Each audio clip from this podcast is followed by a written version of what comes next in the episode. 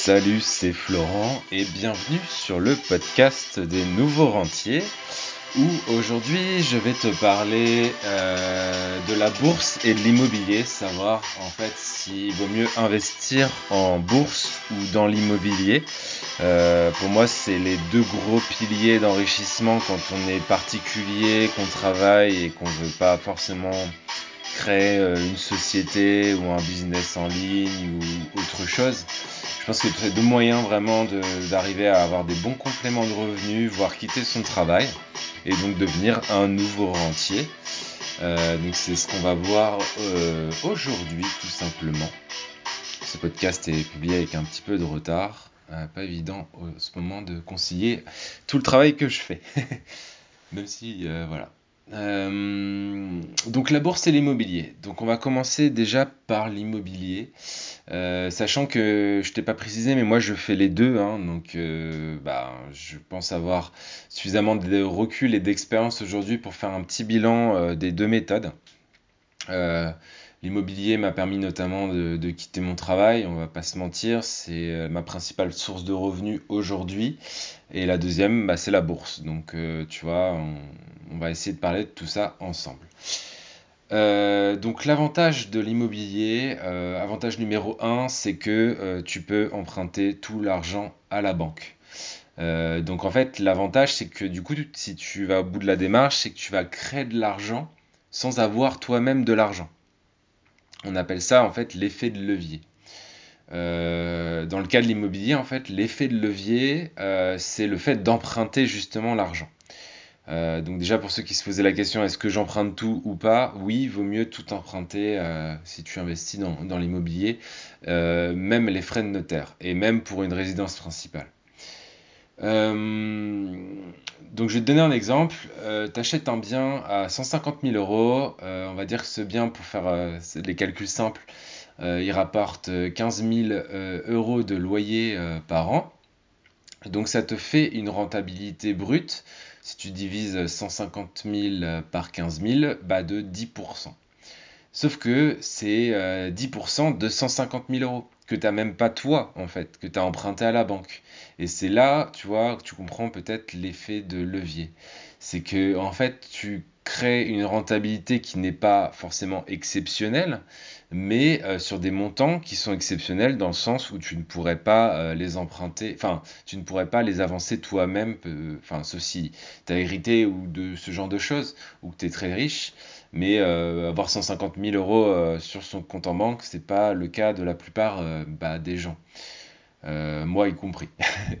Donc, tu crées de l'argent, les loyers, avec l'argent de la banque.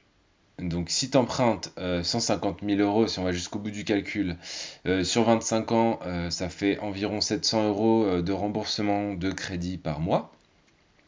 À cela, tu vas rajouter bah, la taxe foncière, les frais de comptabilité. Si tu fais du meublé, c'est mieux d'avoir un, comptable. la cotisation, la CFE, cotisation française, foncière aux entreprises, pardon. Euh, si tu te mets en loueur meublé non professionnel, bah, tu vas devoir la payer aussi. Euh, c'est genre 150 ou entre 150 et 300 euros euh, par an.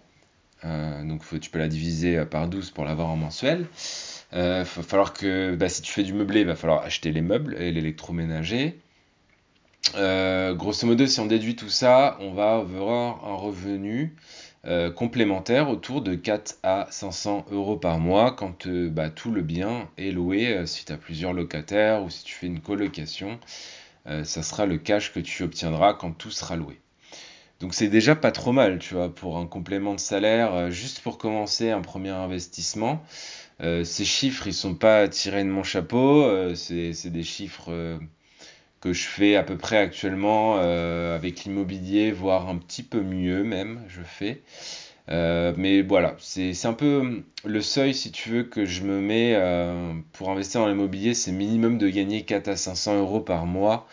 sinon, je considère que les emmerdes ne valent pas le coût d'investir, le temps que ça prend. La gestion, etc. si c'est pour gagner 50 euros par mois, euh, franchement, euh, il y a d'autres méthodes qui permettent de le faire euh, sans, sans, autant d'emmerde. Donc voilà. Deuxième avantage, c'est que la plupart des banques proposent ce qu'on appelle un différé quand on fait les travaux. C'est-à-dire que tu peux faire en sorte, quand tu négocies ton prêt, de ne rien rembourser, voire alors tu peux soit ne rien rembourser, il y a certainement qui le font, euh, soit rembourser uniquement les intérêts et ce pendant un ou deux ans, voire trois ans, euh, selon les banques. Donc en fait, ça veut dire quoi? Ça veut dire que tu vas rembourser, euh, au lieu de 700 euros dans mon exemple, tu vas peut-être rembourser 2 ou 300 euros. donc tu vas augmenter ton cash flow encore de, de 4, 400 euros environ. Donc au lieu d'avoir 400 à 500 euros, tu vas monter à 800 à 900 euros par mois. Donc ça va te permettre de prendre du cash supplémentaire pour euh, soit le placer, euh, soit être plus solide financièrement pour euh, acheter un deuxième, deuxième bien immobilier. Donc ça c'est vraiment quelque chose que je t'invite à faire si tu veux faire ton premier investissement, c'est d'emprunter sur le plus long terme et aussi bah, d'utiliser ce fameux différé parce que c'est vraiment intéressant surtout quand on débute.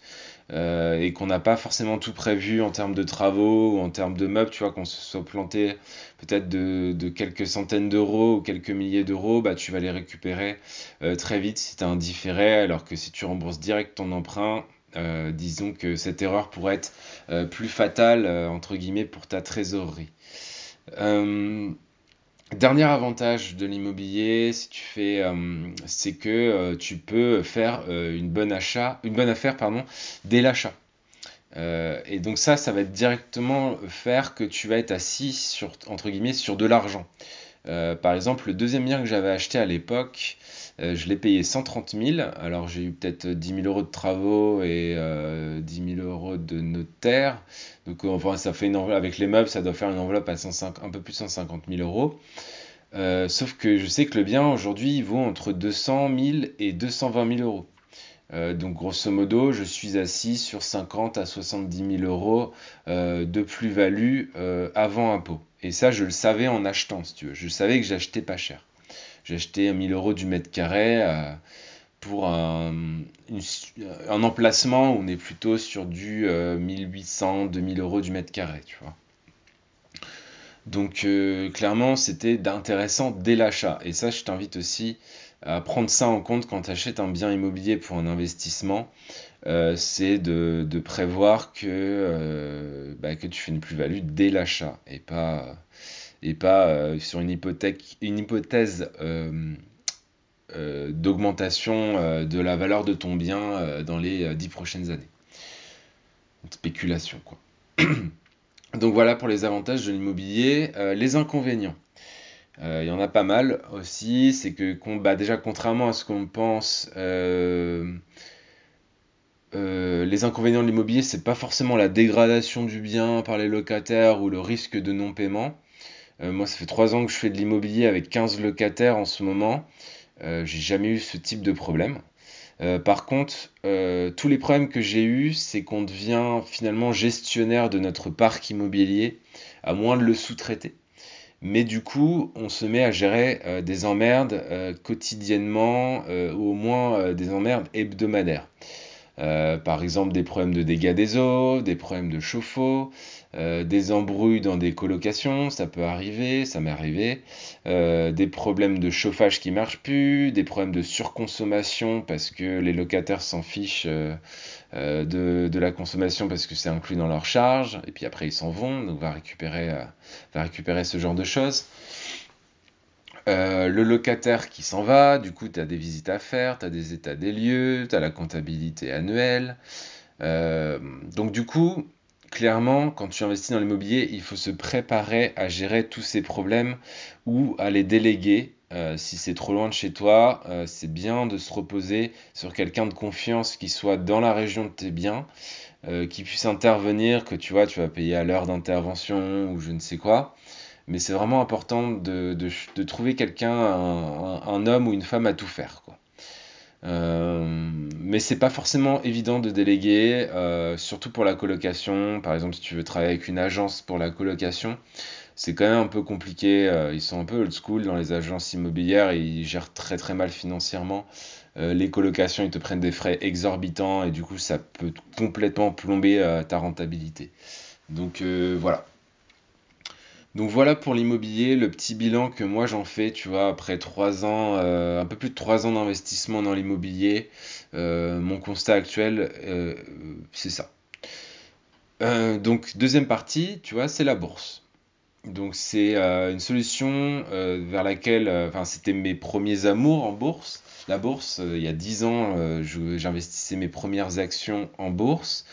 Euh, par contre, j'avais mis un petit peu en stand-by dans le sens où j'avais pas suffisamment de cash euh, euh, à mettre en bourse. Donc, du coup, je m'étais rabattu un peu sur l'immobilier. Mais en ce moment, c'est une solution vers laquelle je me tourne de plus en plus parce que déjà, j'ai trouvé des méthodes d'investissement en bourse qui sont très intéressantes du point de vue des rendements.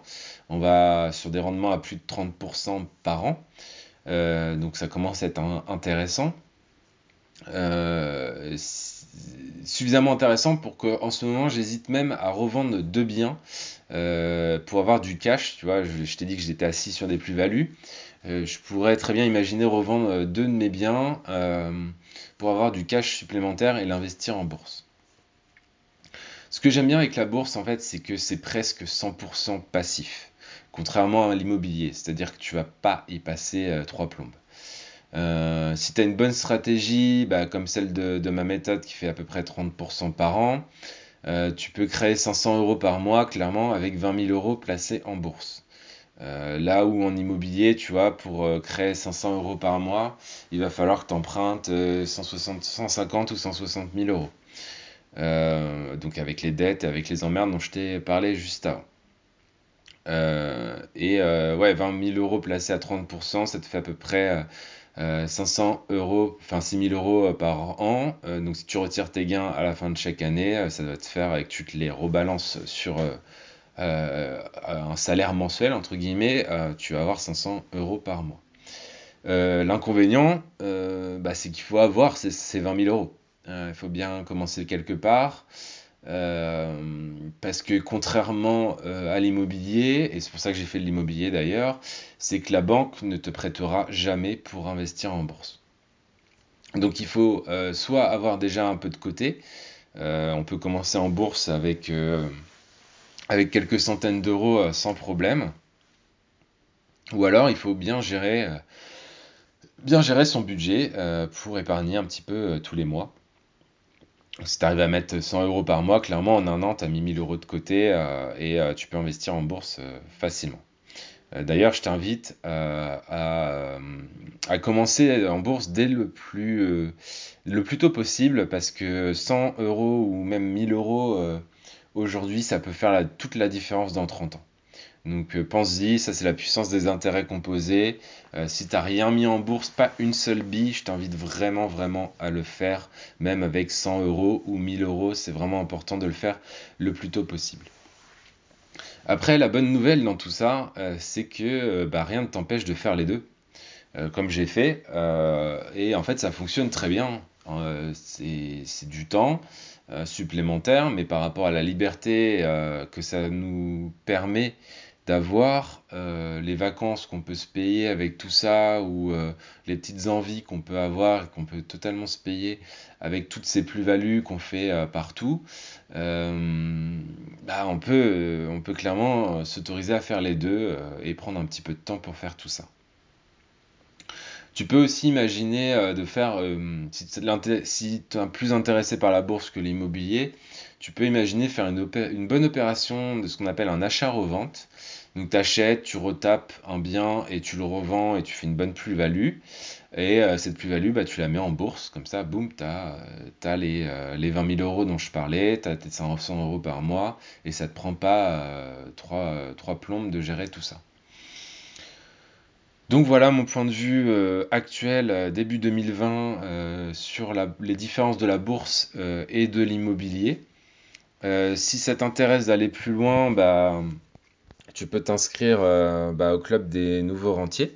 C'est un club sur lequel euh, j'envoie un conseil par jour du lundi au vendredi vers midi et euh, ça te permettra déjà de suivre bah, tous les futurs conseils des nouveaux rentiers. Tu peux aussi bah, tout simplement me solliciter moi si ça t'intéresse que, je te je t'aide à soit en bourse soit dans l'immobilier euh, n'hésite pas à m'envoyer un message bah, en t'inscrivant sur le club. Tu vas recevoir un mail de ma part. Tu réponds à ce mail. Tu dis ouais, salut Florent.